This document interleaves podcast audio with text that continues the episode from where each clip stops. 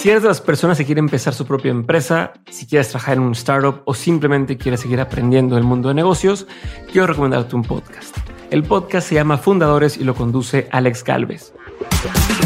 En este programa, Alex se encarga de entrevistar a los fundadores de las startups más relevantes de Latinoamérica y cada episodio te da ese empujón que necesites para seguir trabajando en tu proyecto. Además, como Alex tiene ya mucha experiencia en el mundo de las startups, pues ha invertido en al menos 40 startups distintas, sabe perfectamente por dónde llevar la conversación para extraer de sus invitados aprendizajes y herramientas prácticas que puedes aplicar tú en lo que estás construyendo. En fin, es un podcast que no te puedes perder si eres emprendedor o quieres seguir aprendiendo. Busca fundadores donde sea que escuches podcast y si no sabes con qué episodio empezar, como yo creo que todos son buenos, te recomiendo que empieces con el más reciente. Escucha Fundadores en cualquier plataforma de audio o en fundadorespodcast.com.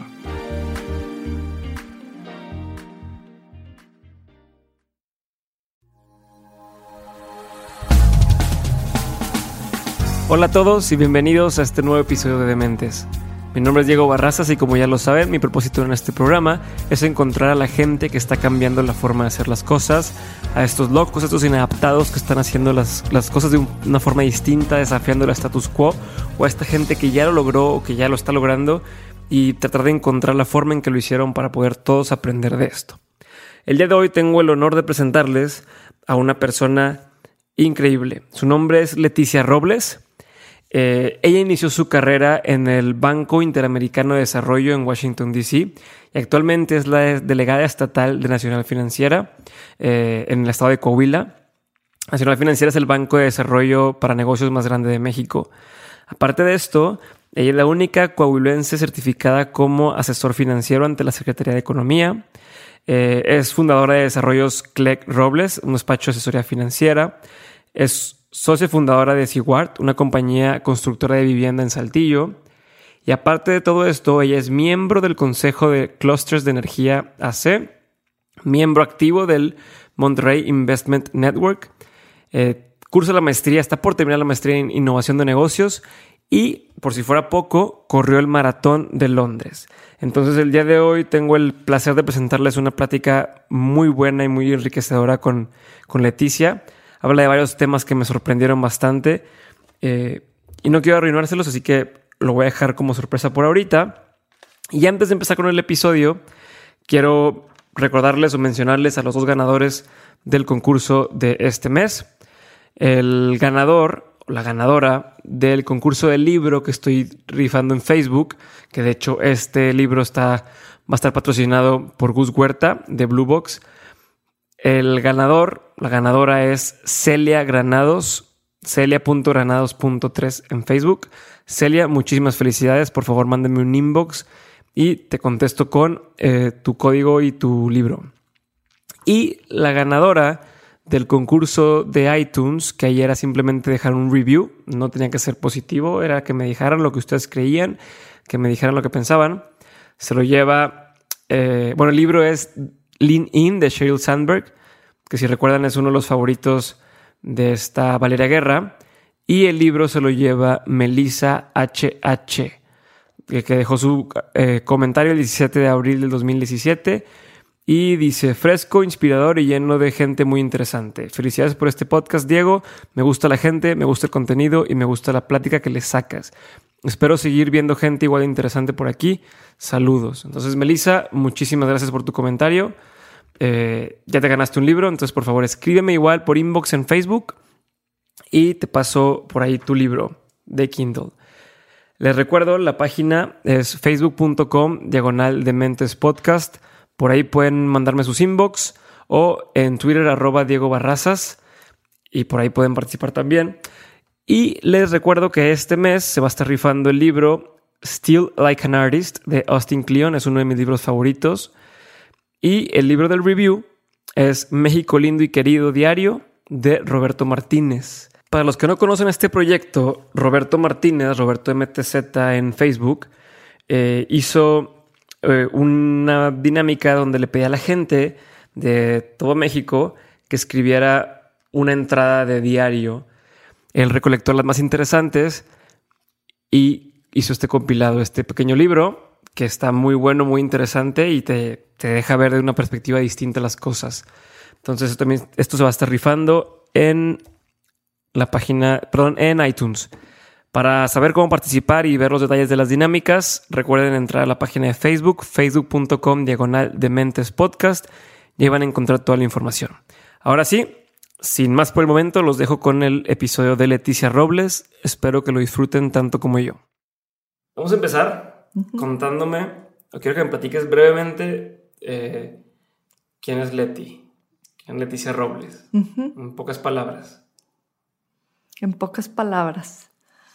No te creas, no tan pocas, las que tú quieras, pero de forma concisa, ¿quién es Leti y, qué haces?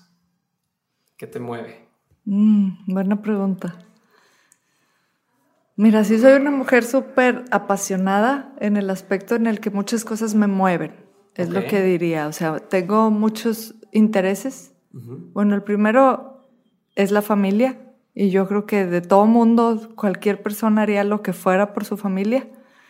Pero en el otro lado yo tengo cuatro intereses bien claros en los que he trabajado durante gran parte de mi vida, que es la educación, las finanzas, el emprendimiento o ser empresario y la innovación últimamente, como tú sabes. sí, yo sé muy bien. Es la nueva adquisición de, los intereses. Pero soy una persona que mucha gente busca el balance. Dice, quiero tener una vida completa, quiero tenerlo todo. Yo siento que sí se puede tener todo, pero no al mismo tiempo. Ok. al, menos cuando eres madre, no al mismo tiempo. Entonces, en partes de mi vida yo he tratado de tener todo uno a uno. Okay. O sea, vivir intensamente. De poquito a poquito. De poquito. No de poquito a poquito, sino enfocada en en, en, en, en el interés particular del momento. Okay. Sacrificando otras cosas. Eso sí sé que hay que sacrificar cosas cuando quieres disfrutar o ponerle interés en, en, en, en, los cuatro que te he mencionado. Pero en conclusión, soy una persona bien apasionada, me gusta hacer la tarea, me gusta meterme, si voy a investigar o a desarrollar un tema, un proyecto, le echo muchas ganas soy juguetona, soy bien, me gusta mucho como que el campo, salir, correr. Para mí el deporte es como un juego. Ok. Entonces las palabras que te diría, soy apasionada, soy juguetona, soy medio nerd porque me gusta hacer la tarea. Sí, me gusta, sí, me gusta hacer la tarea porque me gusta saber. Okay. Amo el conocimiento. ¿Qué estás hablando el celular? Sí. Ah, ponle pausa. sí, ok, el celular. Déjame le pongo pausa. No vayas a decir en voz alta quién es porque no lo voy a cortar. No.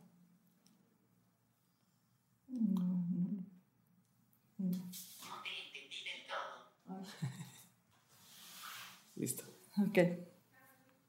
Entonces esa soy yo, en pocas palabras. Perfecto.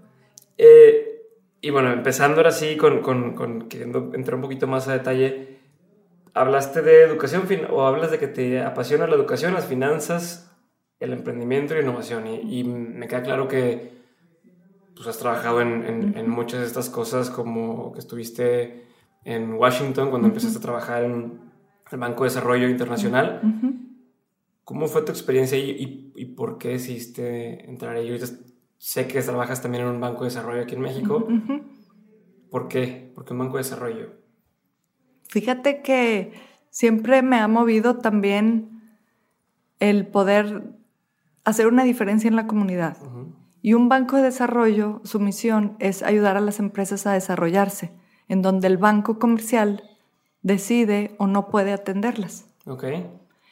Específicamente en Washington, en la unidad que yo estaba era la unidad de inequidad y pobreza. Entonces ahí se hacían puros estudios. Entonces estudiábamos cómo estaban los países, cuál era la brecha, qué, países eran ya de primer mundo, cuáles de segundo, cuáles seguían siendo, teniendo pobreza extrema. Entonces, en esa unidad me di cuenta de cómo el mundo veía a México. ¿Y cómo el mundo ve a México? En ese momento, porque eso fue hace mucho tiempo. O sea, ¿en qué año estamos hablando? Fue en el año, te voy a decir, del escándalo Lewinsky. Ok. Me acuerdo perfectamente, Bill Clinton la estaba pasando muy mal. ¿Y, y qué se pensaba de México en ese entonces? ¿O cómo lo veían? Lo veían como un país que ya había hecho mucho para salir de la pobreza extrema, Ok. muchísimo. Por lo tanto, no era una prioridad del banco, que eso a mí me daba tristeza, porque yo en Washington quería que Tú México... decías allá, ayuden a México. Sí, para México, ayuden a Y México y, decían, todos los "No". programas. No, México ya está muy bien. Pero sí podían trabajar directamente con estados y municipios, por ejemplo.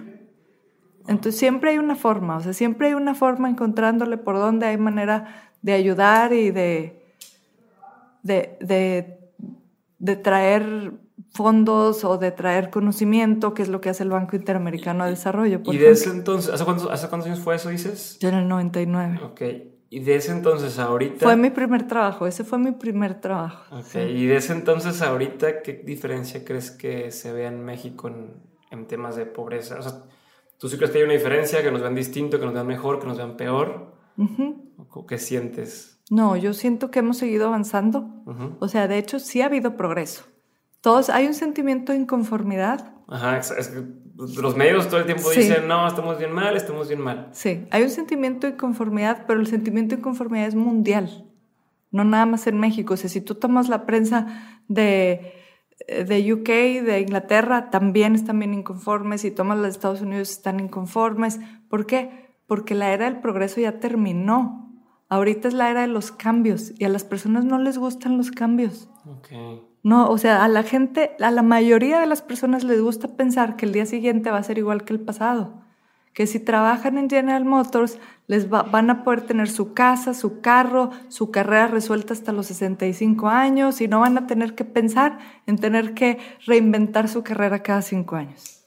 Y ya no estamos en esos tiempos, ¿no? Ah, Ya no estamos, ahorita es otra época que está perfecto para los jóvenes, o sea, a los jóvenes, a los millennials, eso les cuadra perfectísimo, pero la gente más grande se siente fuera de lugar.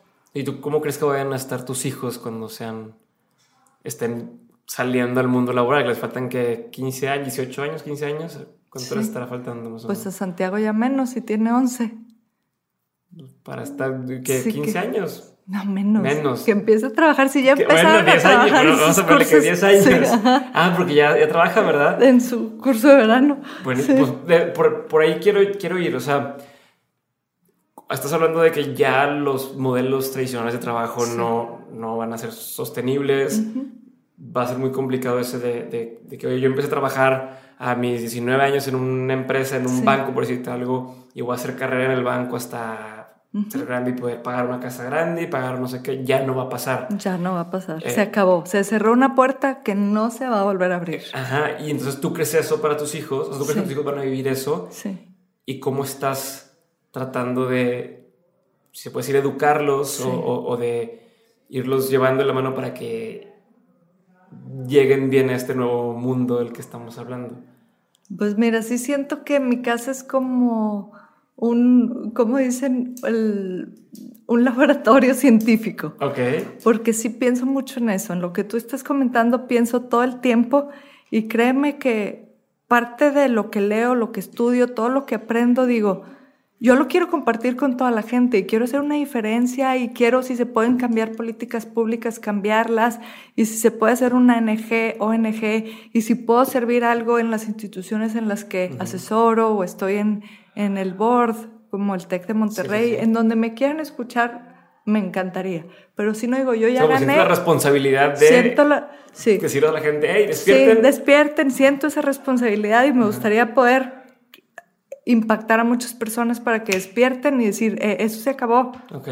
esto es lo nuevo y nos tenemos que adaptar, vamos a tener que adquirir nuevos conocimientos, vamos a tener a lo mejor que aprender algo cada cinco años o menos, a lo mejor la carrera no es tan importante, a lo mejor ya vas a tener que tener una carrera combinada que tú solo te vas a poder un hacer, híbrido ahí de, un híbrido, de habilidades. un híbrido de habilidades que no son las que necesitabas hace Estaría 15 chido años, estaría súper chido.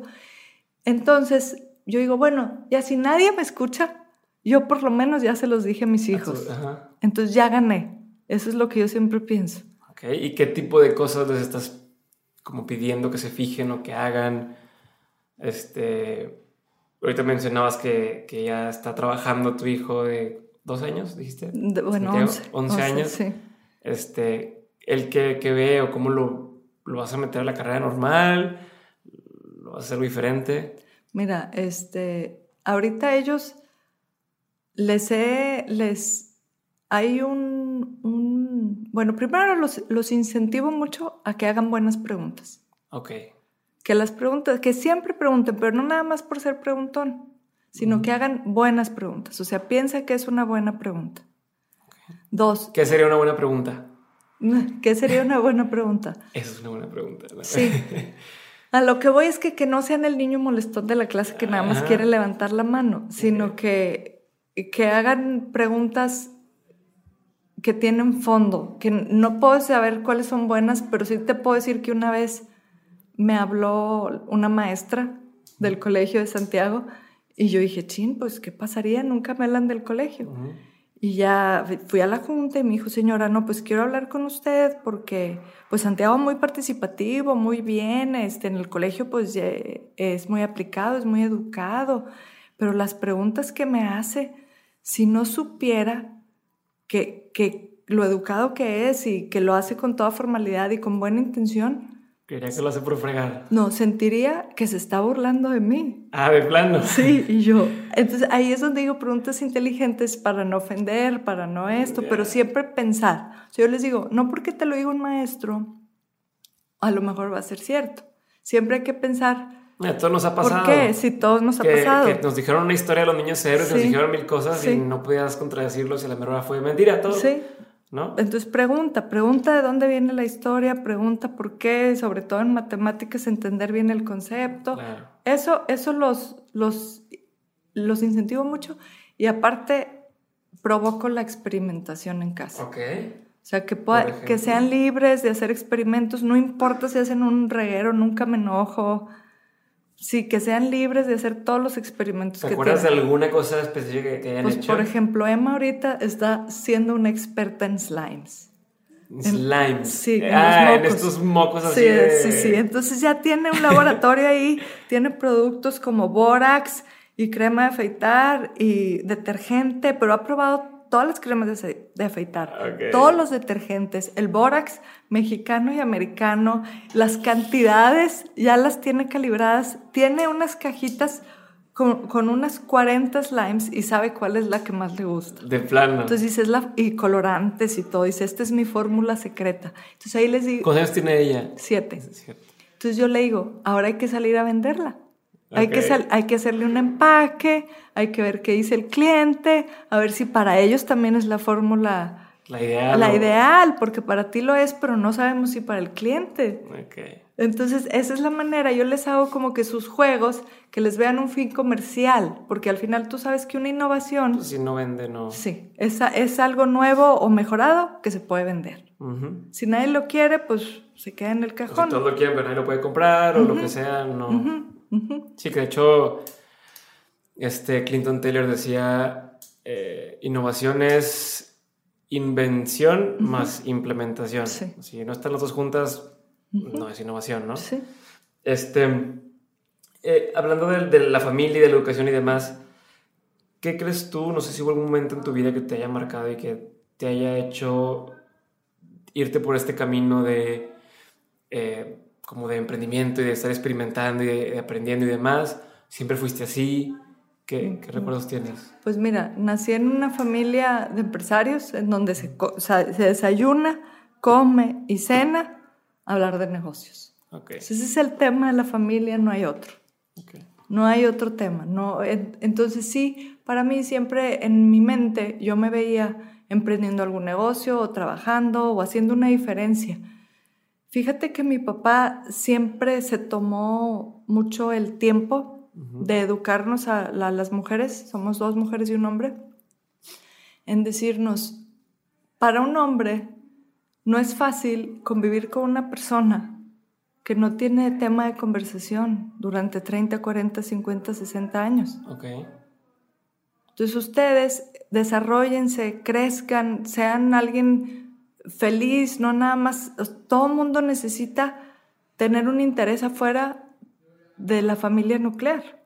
Ok. Y es bien padre como esposo tener una compañera con la que puedes compartir, intercambiar información, anécdotas que hiciste tú, o sea, sean alguien con contenido. Alguien que interesante. alguien interesante, sí. Pero deja tú, no nada más por ser y complacer a otros, sino porque a final de cuentas eso también te deja mucho a ti. Sí, sí, sí, que es que estás llenando, a, llenándote a ti tus necesidades y como por consecuencia te vuelve una persona interesante. Y entonces a todo el mundo le gusta estar con alguien interesante. Entonces sí, sí siento que mi papá ahí tuvo un, un papel súper protagónico en el que me, me, empujó, me ayudó, fomentó que yo saliera y, y, lograra pues aprovechar al máximo esta cabecita que Dios me dio, ¿verdad? sí. Recuerdo que alguna vez platicaste justo que trabajaste con tu papá. ¿Qué tal te fue? Pues Estuviste dirigiendo la empresa que tenía él, ¿no? O algo así. Sí, sí, sí, De hecho, empecé de, los... Ha tenido varios emprendimientos, empresas, y empecé dos de ellos. Muy bien, pero a final de cuentas la relación familiar llega a un punto en que se puede empezar a deteriorar. Entonces, por eso yo también dije, bueno, prefiero hacer lo mío y también la, la generación cambia un poquito. Entonces dices, bueno, si afuera tengo una oportunidad, pues la voy a tomar. Y, eh, sigo participando en los negocios familiares, pero sí ahorita ya no directamente. Además, también llega un punto en que necesitas hacer tu propia identidad. Ok. Hacer tu propia identidad, a lo mejor separarte un poquito del clan, puedes regresar después, pero te separas tanto del clan, a mí me pasó mucho eso. Y, y cambió mi, mi identidad, mi, mi la percepción que la gente tenía de mí cambió. Okay. Para bien. Okay. Porque no es lo mismo andar solo, como lobo solo, ¿verdad? Que andar con un clan. No es lo mismo. Entonces tú recomendarías a toda la gente que... Porque hay muchas personas que tienen eh, la fortuna de tener familias con negocio y demás y que muchos dicen, ah, pues yo voy a entrar directamente al negocio familiar. ¿Tú sí recomendarías eso según tu experiencia, o dirías primero haz otra cosa y luego ya regresa o no, según lo que tú viviste, ¿qué sería lo ideal? ¿Sabes qué? Yo creo que es bien importante conocer las dos culturas. No te puedo decir en qué orden, pero por ejemplo, la cultura corporativa es una y la cultura de empresa familiar se parece mucho a la de un, un emprendedor y un startup.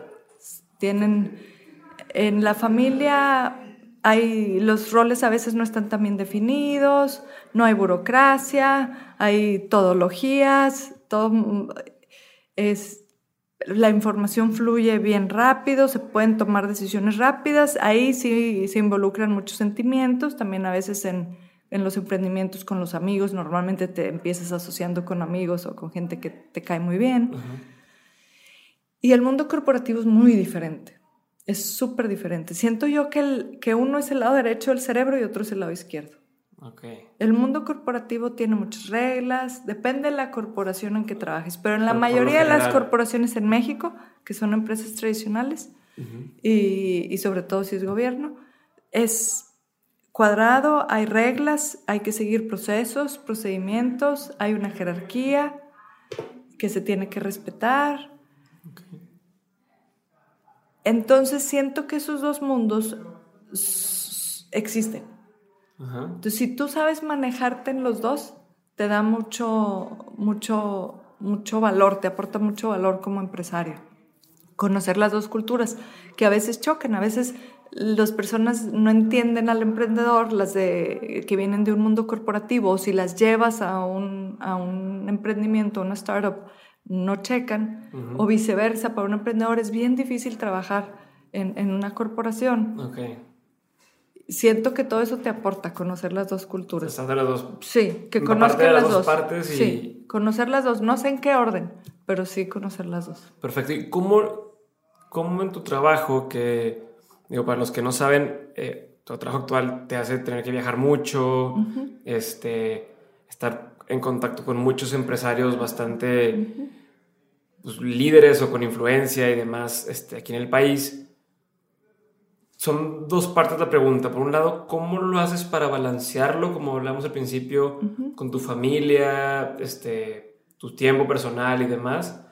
Y por otro lado, ¿cómo crees que, o qué impacto crees que tenga el que seas mujer y que te rodees de tanta gente tan influyente eh, todo el tiempo?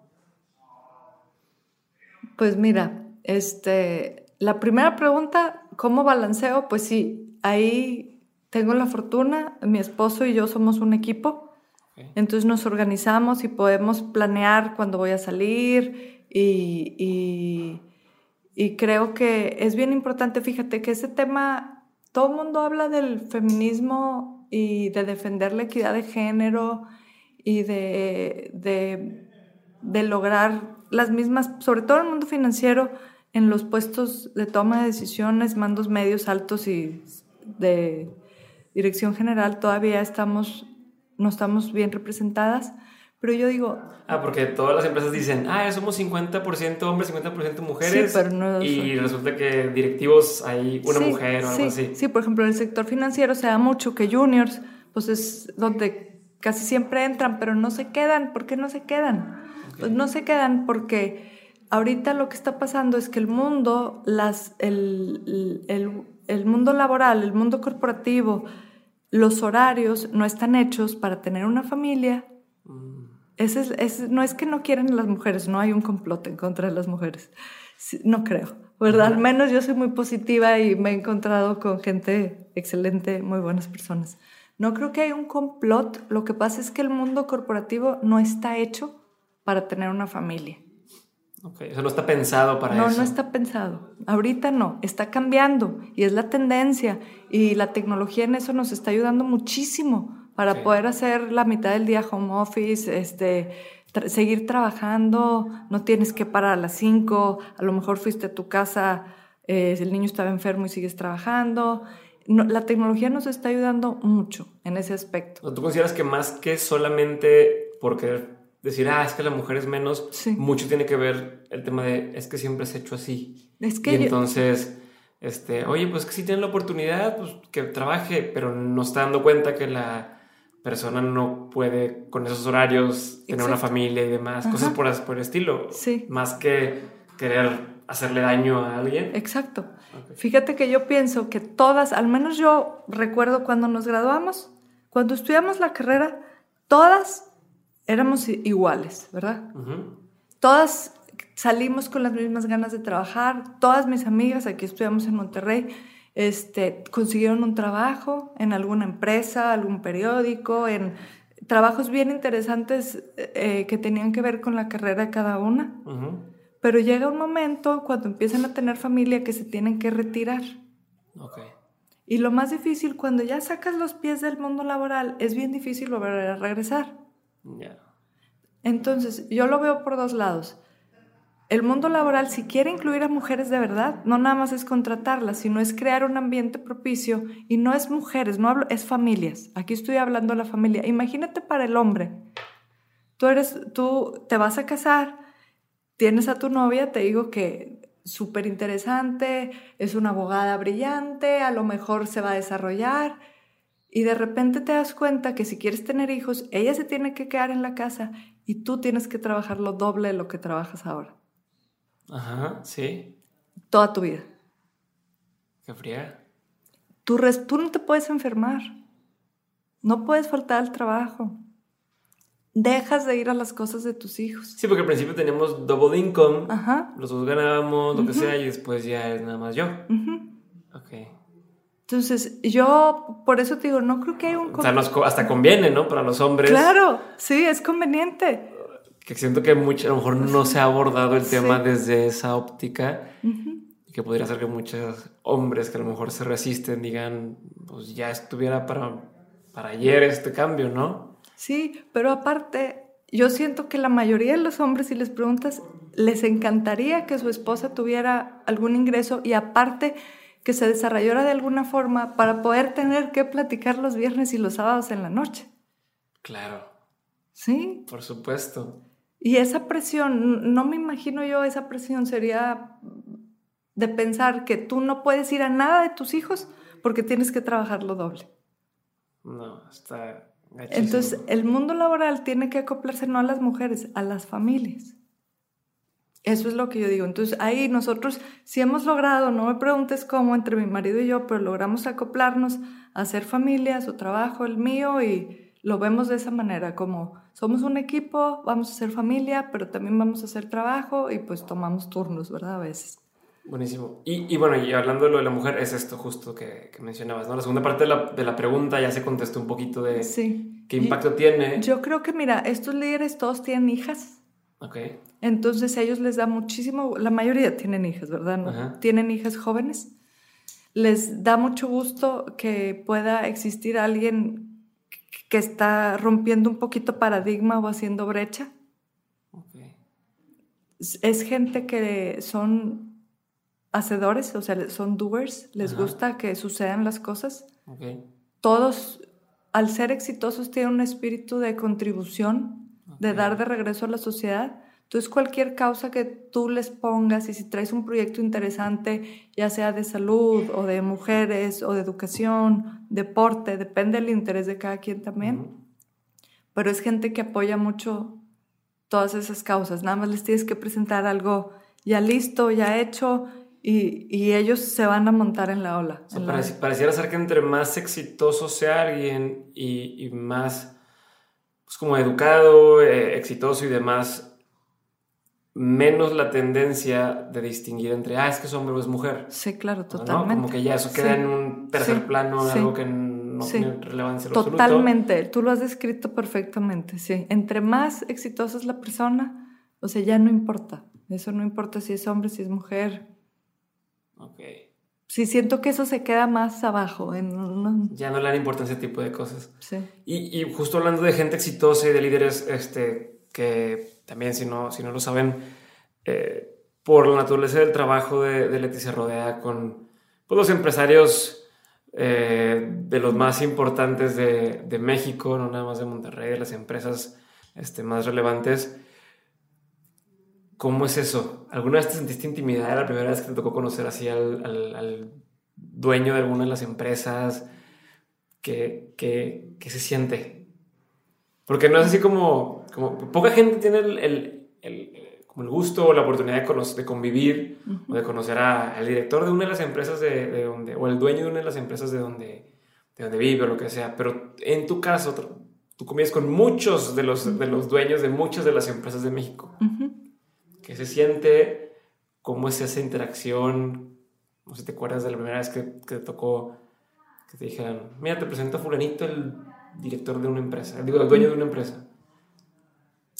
Pues, ¿qué te puedo decir? Sí, son experiencias muy inspiradoras. La, este, yo estoy muy agradecida de, por poder conocer a estas personas que muchos me inspiran. Me inspiran día a día. Pienso a veces en lo que ellos harían, en cómo reaccionarían, observo cuáles son sus cualidades. Eh, veo sus rasgos de carácter. Sí tengo que decirte que, que los que más me inspiran son los que son más innovadores o los que están abiertos a nuevas ideas y los que quieren contribuir. Eh, que si me sentí impresionada, pues sí, sí, claro, me he sentido súper impresionada. Hay gente que, que por más que lo, lo, veas o platiques una y otra vez, siempre, siempre te va a sorprender sus historias, lo que hicieron o lo que planean hacer. Esa es otra, o sea, es gente que nunca piensa en morirse. Ok, wow, está súper interesante eso. Nunca, o sea, pueden tener 60, 70, X años ellos no piensan, ellos no ven, esa, esa diferencia yo la veo bien clara entre alguien que, que, que, no ha hecho algo tan relevante en su vida, alguien que sí, el que sí ha hecho algo relevante, piensa como si todavía le quedaran 30 años de vida, 40, 50. Okay. Y planea acorde a eso. Tienen muchos planes. O sea, no es como, ah, ya la hice en grande y ya ahí, ahí, quedó. No, no, ¿qué sigue? no. ¿Qué, sigue? ¿Qué sigue? ¿Qué sigue? ¿Qué sigue? Eso es lo que más me inspira me inspira mucho eso y me inspira mucho cómo administran su tiempo, no les gusta perder el tiempo.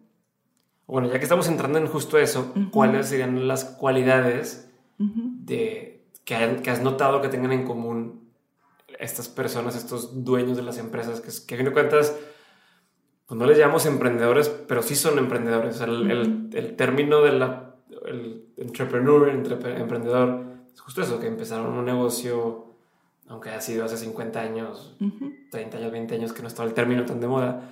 Entonces, ¿qué crees tú que estos emprendedores exitosos tienen en común?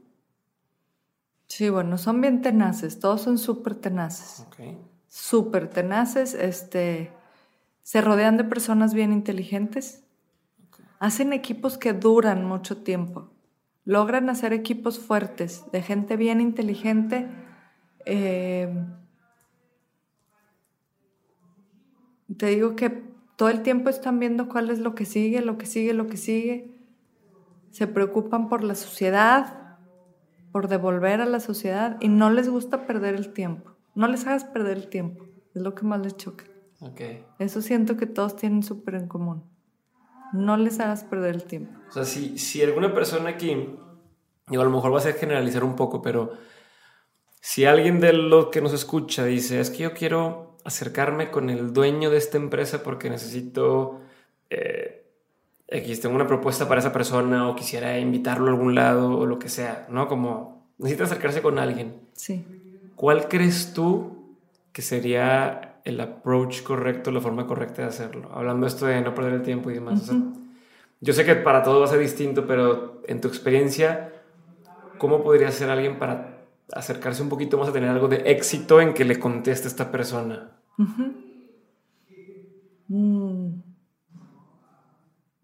Creo que llegar, bueno, en primer lugar tienes que tener ya bien probada tu tesis, porque nada más tienes como que tu tesis quiero, me refiero a tu modelo de negocio. A tu business case. O sea, ya lo tienes que tener bien probado porque nada más vas a tener una oportunidad. Una. Y en esa oportunidad tienes que demostrar que existe una necesidad y que tú puedes hacerlo, que tú eres la persona indicada para hacer, para hacer ese proyecto, esa iniciativa o ese producto o servicio que quieres ofrecer. Ok. Pero imagínate en mi caso, yo, Diego, con el podcast de Mentes, quiero contactar al dueño de voy a inventar, eh, alguna de las empresas grandes de aquí de, México, la que sea, porque quiero entrevistarlo para mi podcast. ¿Cómo crees tú que debería ser ese acercamiento? Le mando un correo, lo busco, lo, o sea, ¿qué sería lo, ideal para poder captar su atención en, ese poco tiempo que es que me va a pelar? No, pues básicamente sí tienes que... ¿O tengo que ser alguien? No, no, no, tienes que encontrar un puente. O sea, un interés en común o una persona que te pueda abrir tantito camino. Okay. Eso es súper importante. Este es un puente, o sea, a lo mejor saber si, si es su interés, puedes a lo mejor tener el mismo, pero con que alguien te dé 15 minutos de su tiempo. Siempre hay, acuérdate que hay seis, como dicen, seis grados de separación. Siempre hay alguien que te puede presentar. Si realmente estás interesado en una persona, pues buscas la manera de que te dé 15 minutos de su tiempo. Eso es todo lo que necesitas, nada más. Súper bien. Hemos llegado a la mitad de este episodio y quiero aprovechar para invitarlos a que descarguen otro podcast que estoy haciendo junto con Chuy Moreno. Eh, este podcast se llama La Pregunta de Hoy y lo que hacemos justamente es que cada, cada semana contestamos una pregunta distinta relacionada a temas de emprendimiento, temas de creatividad, temas de, de cuando las preguntas que uno tiene cuando quiere iniciar un proyecto nuevo, ¿no? Desde cómo debo de cobrar, cómo debo de contratar gente, cómo debo de vender, etcétera. Preguntas de ese tipo eh, lo hacemos en episodios muy breves de 10 minutos, entonces los invito por favor a que le den una oportunidad. Igual me pueden dejar un review y decirnos qué es lo que piensan. Y por lo pronto pueden visitarnos en Facebook para saber más sobre el programa en facebook.com diagonal LPDH podcast, o sea, la pregunta de hoy podcast. Ya lo encuentran en iTunes y en cualquiera de las plataformas que usen para escuchar podcast. Gracias y los dejo otra vez con Leticia Robles. Ahora sí vamos a empezar con la segunda parte de, las preguntas que tengo y van más, van más eh, orientadas, son preguntas así como muy concretas. La respuesta no tiene que ser tan concreta, pero va más por ahí. Y, ninguna tiene que ver con la otra, van todas así según se me van ocurriendo los que yo he querido preguntarte. La primerita es ¿recuerdas algún momento en, en, tu vida, en tu vida laboral y demás, en el que te hayas sentido muy orgullosa, que digas, híjole, este momento específico me, me infla el pecho? ¿Y cuál fue? Mm. Pues sí, mira, realmente te puedo, hay ejemplos a lo mejor bien grandotes, pero a mí lo que más me infla el pecho es cuando ves un cliente, por ejemplo, cuando alguien, cuando alguien que tú sabes que tú, te voy a poner este ejemplo. ¿O tienes algo que, que te haya pasado que a lo mejor cambies nombres, pero que digas, me pasó esto y... Mira, son dos, dos eventos. Uno, cuando en el negocio familiar que hacíamos casas, casas de, interés este, social y de interés medio. En alguna ocasión fui a entregar yo la vivienda a la familia. Okay. Y el ver la cara de, la familia cuando recibe su, casa, que a lo mejor para tu mente es chiquita o no, no está del tamaño suficiente para su familia, pero el voltear y ver la cara del papá y decir, ay hijitos, ya me vi, ya me vi aquí en nuestra nueva casa.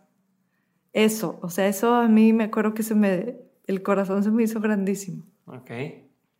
Y ahorita recientemente me gustó mucho la inauguración, bueno, yo fui antes, el día de la inauguración no pude estar, pero ya que inauguramos un parque eólico en Coahuila, el primer parque eólico en Coahuila, okay. que ahí este, el banco participó, ver desde la primera piedra y cómo fueron llegando, llegando una a una las 100 torres, este, todo lo que se tuvo que trabajar con el ejido, todo lo que, este, los permisos que se pidieron, las anécdotas que te platicaban, la gente que vive ahí en, pues en el, en el monte, en el desierto, que vivieron ahí, acamparon mucho tiempo para que se lograra el parque. Y a final de todo, que llegara el presidente a inaugurarlo, sí fue algo así como que dices, porque está en medio de la nada, ¿verdad? Entonces sí, sí, fue padre, estuvo muy padre. Sobre todo por el, por el espíritu, que es pues hacer un país más verde, bajar la, la huella de carbono, eso se siente bien padre, o sea, contribuir por un proyecto con propósito, con un propósito padre de energía renovable. Qué bueno. Y digo, a lo mejor este, me está saltando esto, pero quería hablar de eso. Corriste un maratón. Sí. ¿No? ¿Qué tal? Pues es padre. De hecho, el maratón se parece mucho. ¿Dónde fue? en Londres. En Londres. Hace dos años. ¿Y cómo te sentiste? ¿Cómo me sentí? Fíjate que es el maratón. Siento que no es una carrera para un atleta. Okay. O sea, es una carrera, es un juego. O sea, si tú crees que estás haciendo ejercicio, no.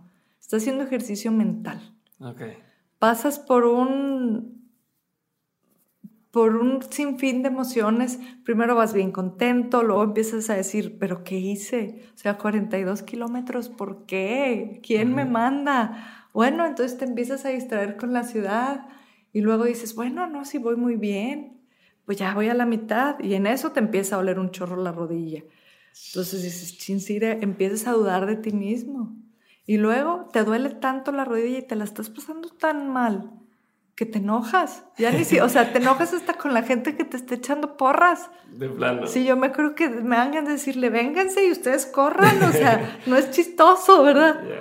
No es chistoso, a ver, porque caminé 400 metros y esos 400 metros todos, no, no, no. Ah, diciendo que corre, corre. Sí, corre, y yo, vénganse. Sí, a ver, pero enojada. Y ya al final no terminas feliz. O sea, es un sentimiento también de logro. Siento que ya que una vez lo haces, eres un maratonista, aunque lo hagas una vez. Ok. Porque e, esas emociones que viviste durante los 42 kilómetros, yo no sé qué otra cosa. Y los meses antes de preparación. Sí, pero esos 42 kilómetros te ponen a prueba. Y yo siento que los negocios se parecen mucho. Te voy a decir por qué. Porque si tú piensas no hombre, voy a hacer una gran empresa y voy a esto y voy a... Lo... Nunca empiezas. O sea, tú no puedes correr un maratón pensando voy a correr 42. Dices, voy a correr 5, a ver cómo me siento. Y entrenas para 5. Y luego 10, no, pues me sentí súper bien. Y así te vas de 5 en 5. Ya cuando vas en 35, dices, ya, acabo, ya, ya, ya. O sea, es mucha tenacidad, pero el juego mental es ponerte metas intermedias e irlas cumpliendo. Y como la vas cumpliendo, te vas motivando. Okay. Súper clave eso entonces. Súper clave, sí, no pensar en el 42, vas pensando en la meta que sigue chiquita. Es como dicen, un paso, un paso, pasito. Sí. El que sigue. Y ese es el juego del maratón, siento yo. Ese es el que, el que logra manejar su mente y poder vivir esas emociones y poder ponerse meta, meta, va a correr muchos maratones y también va a hacer muchos negocios. Súper bien. Ok, siguiente pregunta. Eh, ¿Cuál fue una experiencia que hayas tenido que te haya enseñado algo, pero que haya sido un poco oscura o un poco así donde has tenido miedo o, mucha preocupación y que al final te ha enseñado algo esa experiencia? Mm, experiencia oscura. Pues, híjole, ¿qué te puedo decir? Y a mí me gustan mucho esas analogías entre Star Wars, el lado oscuro y el lado luminoso. Pero sí siento, esa es buena pregunta, una experiencia oscura. Que me haya dejado algo. experiencias medio agridulces donde... Sí, te puedo decir que, que una experiencia así oscura o agridulce, sí es darte cuenta que cuando caes en cuenta, digo que lo agradezco y sí, cuando a veces te sientes solo en el mundo, como si no estuviera nadie que te pudiera ayudar, esa para mí ha sido una experiencia oscura que en algún momento así me sentí en mi vida. ¿Me puedes platicar un poquito más del contexto? No me siento cómoda, pero sí me, me, me siento que hay un momento en la vida de todos, bueno, no sé si de todos, pero cuando cambias, yo sentí que ahí cambié, aunque ya era mujer, pero de niña a mujer. Ok. El sentirte sola y el sentirte que tú tienes que hacer lo que quieras sola y que tienes que salir adelante sola. Esa ha sido una experiencia que a mí, o sea, sentí que crecí mucho. O sea, cambié así 360 grados, pero para bien. Ok. Sí. Perfecto. Siguiente pregunta. ¿Cuál es uno de los peores consejos que te han dado? ¿O que has mm. escuchado? Los que dicen cuando quieren poner un negocio nada más para hacer dinero. O sea, que te dicen que tú tienes toda la intención de, no, y es que quiero hacer esto, crear una cultura de trabajo, y es que quiero tener un propósito, y es que quiero, y el típico que te dice, nada, nada, nada más hacer billetes. Ok. Ese es el peor consejo, sí, se me hace el peor. Muy bien. Y bueno, ¿cuál sería uno de los mejores consejos que has escuchado? Mm, uno de los mejores consejos que he escuchado es hay que subirse a la ola cuando va de subida y no de bajada. Y siento que es bien difícil identificar cuando la ola en los negocios va para arriba y no para abajo. Perfecto. ¿Tienes a alguien o existe alguien que, que en tu infancia admiraras o vieras como, como un modelo a seguir? Eh, ya sea alguien famoso o alguien que no sea famoso, y esa persona sigue siendo, la sigues viendo igual o, ya cambió. Mm. Ese, ese, o sea, eh, ¿sigue siendo esa persona alguien que admiras o ha cambiado con el paso del tiempo? Pues fíjate que bien chistoso. A mí desde niña me ha gustado mucho la lectura. Ajá. Y a lo mejor voy a decir esto en voz alta y va a sonar un poco loco, pero yo siempre sentí que los autores eran mis amigos.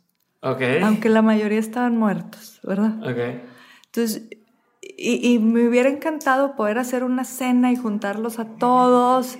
Eso era, era así como mi máxima, de que un día revivieran y poderlos juntar a todos y tener una plática súper extraordinaria entre los grandes autores y ya estaban todos muertos. Okay. Entonces siento que yo admiré mucho a todas esas personas.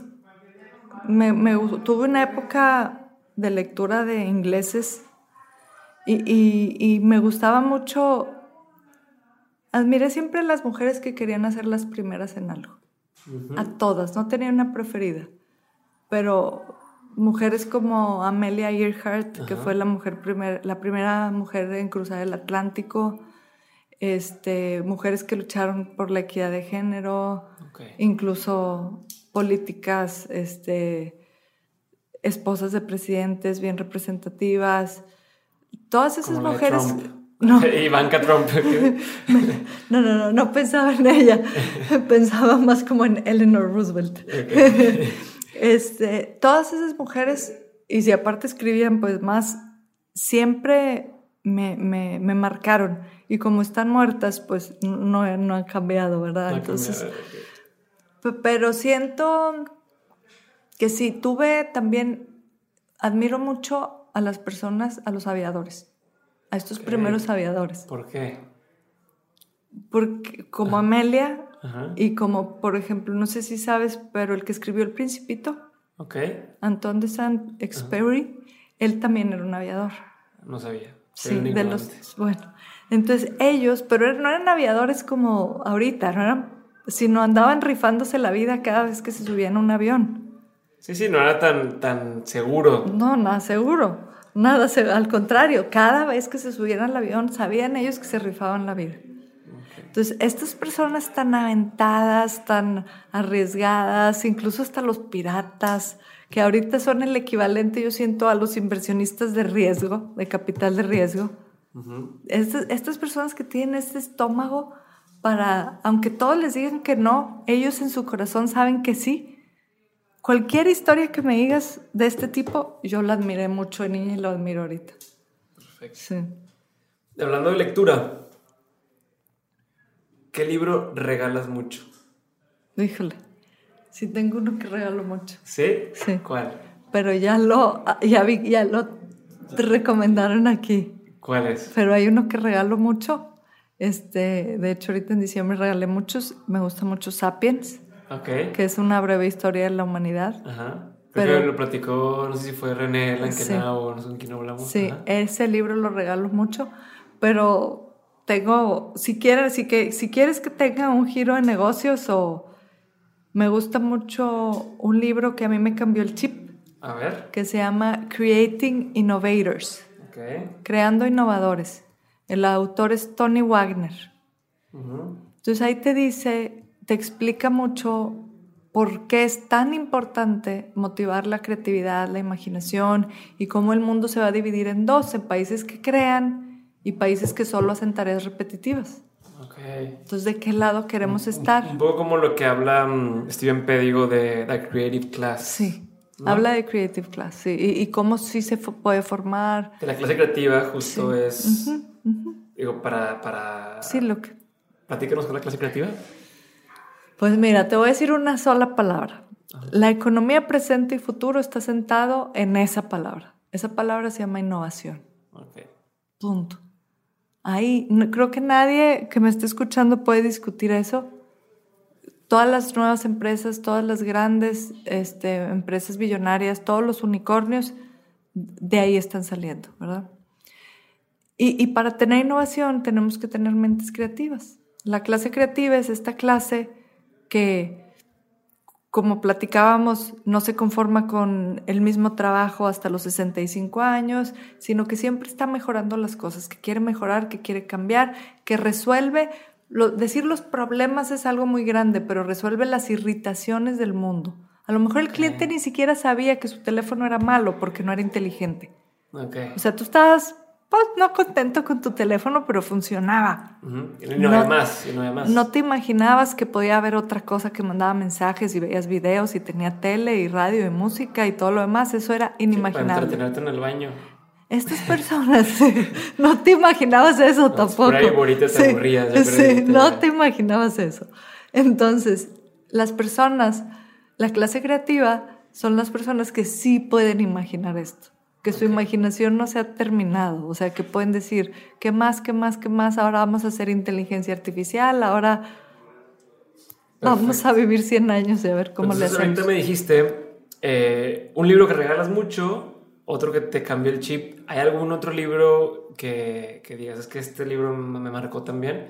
No tiene que ser de negocios de fuerza, puede ser de lo que sea que hayas dicho, es tuve un antes y un después de este libro. Pues es que el Le Petit Prince, o sea, El Principito para mí es un libro que es como- yo lo tengo como al lado de la cama y es la Biblia y cuando tengo un problema lo abro y siempre creo que en la página que se abra voy a a encontrar la haber. solución. Si voy a encontrar una frase, si es, si es algo muy rígido me va a salir el contador, si a lo mejor estás creando un lazo de empresa o de familia o de amistad, a lo mejor el zorro te va a enseñar cómo se domestica, Ok. a lo mejor la flor te va a dar una lección. El mismo Ok. principito tiene muchas lecciones. Ok, Entonces para ti ese libro es así. Es que siento que cada vez que lo lees, en, en la etapa de la vida que estés, le tomas un significado distinto. Tengo años sin leerlo, se me hace que lo voy a Sí, leer. ya lo, sí, a los siete años, a los 14, lo de- siento No, que hay que volverlo a leer.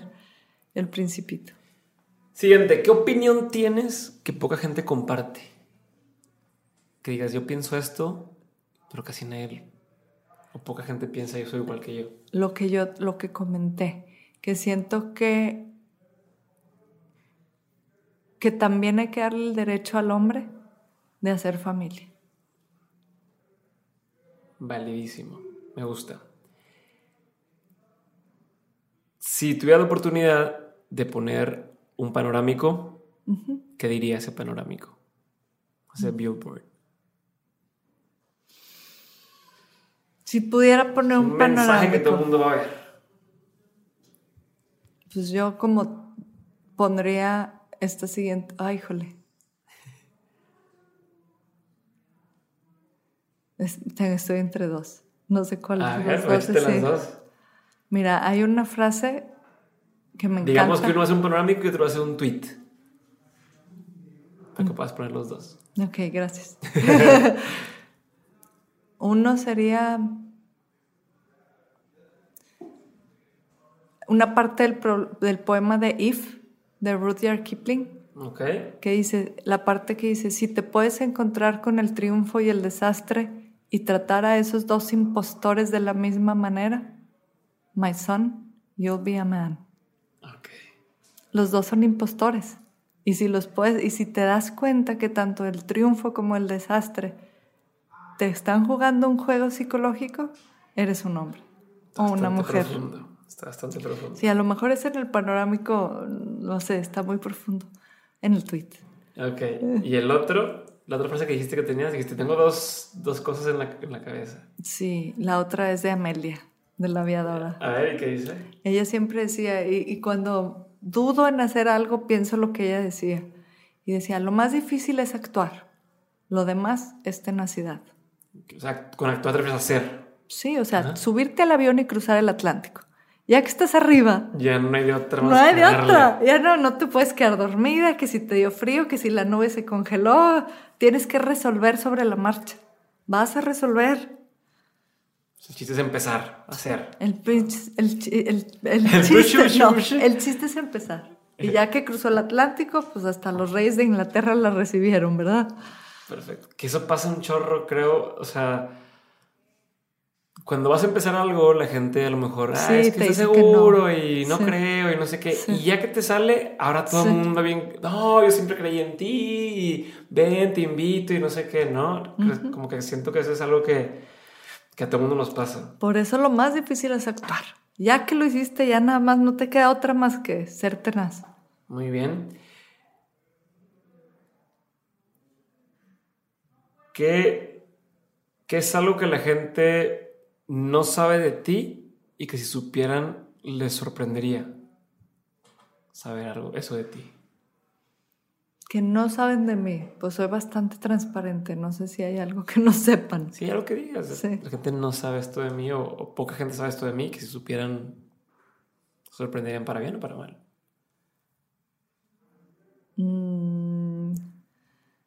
Que no saben de mí. Buena pregunta. Pero mm, siento que, ¿qué será? Que la gente no sabe de mí. Por ejemplo, la gente no sabe de mí que yo canto Taylor Swift en el carro. Por ejemplo. Y que sí, que se sacarían de onda si supieran. Sí, sí me sacaría de onda. Sí, sí me sacaría de onda que algo que no sepa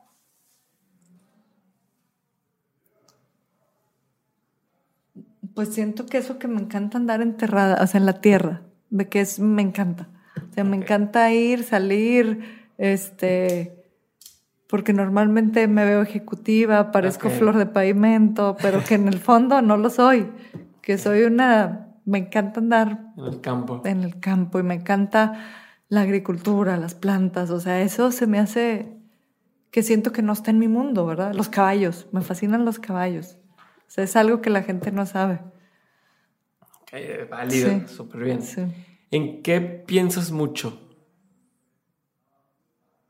En impactar al mundo de manera positiva. Te quita el sueño. Sí, aunque sea mi mundo. Desde empiezo chiquito y luego voy creciendo y luego, ya que es muy grande, me regreso y así me lo paso. Súper. ¿Tienes alguna, alguna rutina diaria? ¿Cómo son tus mañanas? Sí, sí tengo rutina. En la mañana eh, me, leva- pues, me levanto bien temprano cuando tienes, digo, es la rutina de Aproximadamente que, o sea, que es normal levantarte para ti. 5.45, más o menos. Entonces me levanto, me alisto, hago todos los días. Es, me, o sea, me alisto es ponerme ropa de deportes, ¿verdad? Ajá. Primero. Ok. Y me tomo unos menjurjes. Ajá. Que ¿qué- te- te- Más o menos qué es. A ver, platícanos. Quiero, quiero saber así como un poquito. dis-. Todos los días me tomo una taza tibia de jengibre con limón amarillo. Ok. Todos los días. Entonces, es en ayunas. estómago, Sí, ajá. en ayunas, en ayunas. Entonces siempre estoy exprimiendo jengibre y el limón y entonces me tomo ese como pócima, Ajá. medito tantito, Ujú. trato de meditar unos 10, 15 ¿Cómo, minutos. ¿Cómo lo haces?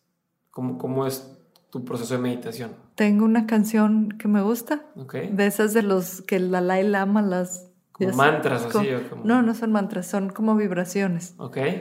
Son como unos megahertz. Ah, sí, pero de binaural Sí, beats y es- cosas es- así. Ajá. Esa, trato de meditar, que no soy buena, la verdad, pero por ganas no paramos, ¿verdad? Ajá, me distraigo, mi mente baila, pero creo que un día podré meditar. Tratas de concentrarte, o sea, de. Trato de concentrarme, a veces sí lo logro, aunque sea uno o dos minutos, Ok.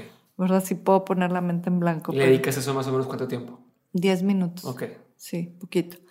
Y después ya empiezo a hacer el desayuno, a poner los lonches de los niños, luego ya levantarlos, entre los dos ya también, ya todos nos empezamos a levantar, mi esposo y yo, toda la familia. Eh, él se lleva a los niños y yo hago, me gusta hacer algo de ejercicio, lo que sea, correr, pesas, yoga, y después ya me alisto para irme al trabajo. Ok. Todos los días es lo mismo. Pues si trato, en los días que estoy en la casa, sí, si salgo, si vengo a Monterrey o algo por el estilo, normalmente esa rutina no la hago. Sí trato de hacer ejercicio, pero se me ha hecho, sí, pero sí he sido constante. Perfecto. Este, por último, quisiera saber qué tres, son dos partes. Primero, ¿qué tres consejos les darías a tus hijos específicamente eh, como para poder navegar el mundo que, que sigue, ¿no? Lo que, lo que viene. ¿Qué tres cosas quisieras que ellos se quedaran siempre o que tuvieran siempre presentes? Pues sí, la primera es la palabra propósito se me hace muy fuerte. Ujú. Entonces, más bien les diría que, que encuentren su camino con lo que los hace felices a ellos y que de eso puedan aprender lo más que puedan, lo más que puedan. Y ese aprendizaje siento que debe ser a la par de la carrera. Eso, eso yo les diría, que vayan aprendiendo para ver qué es lo que, qué camino los hace más felices. Ok. Pues es una cosa. Ese es uno. Sí, siempre el camino, el propósito.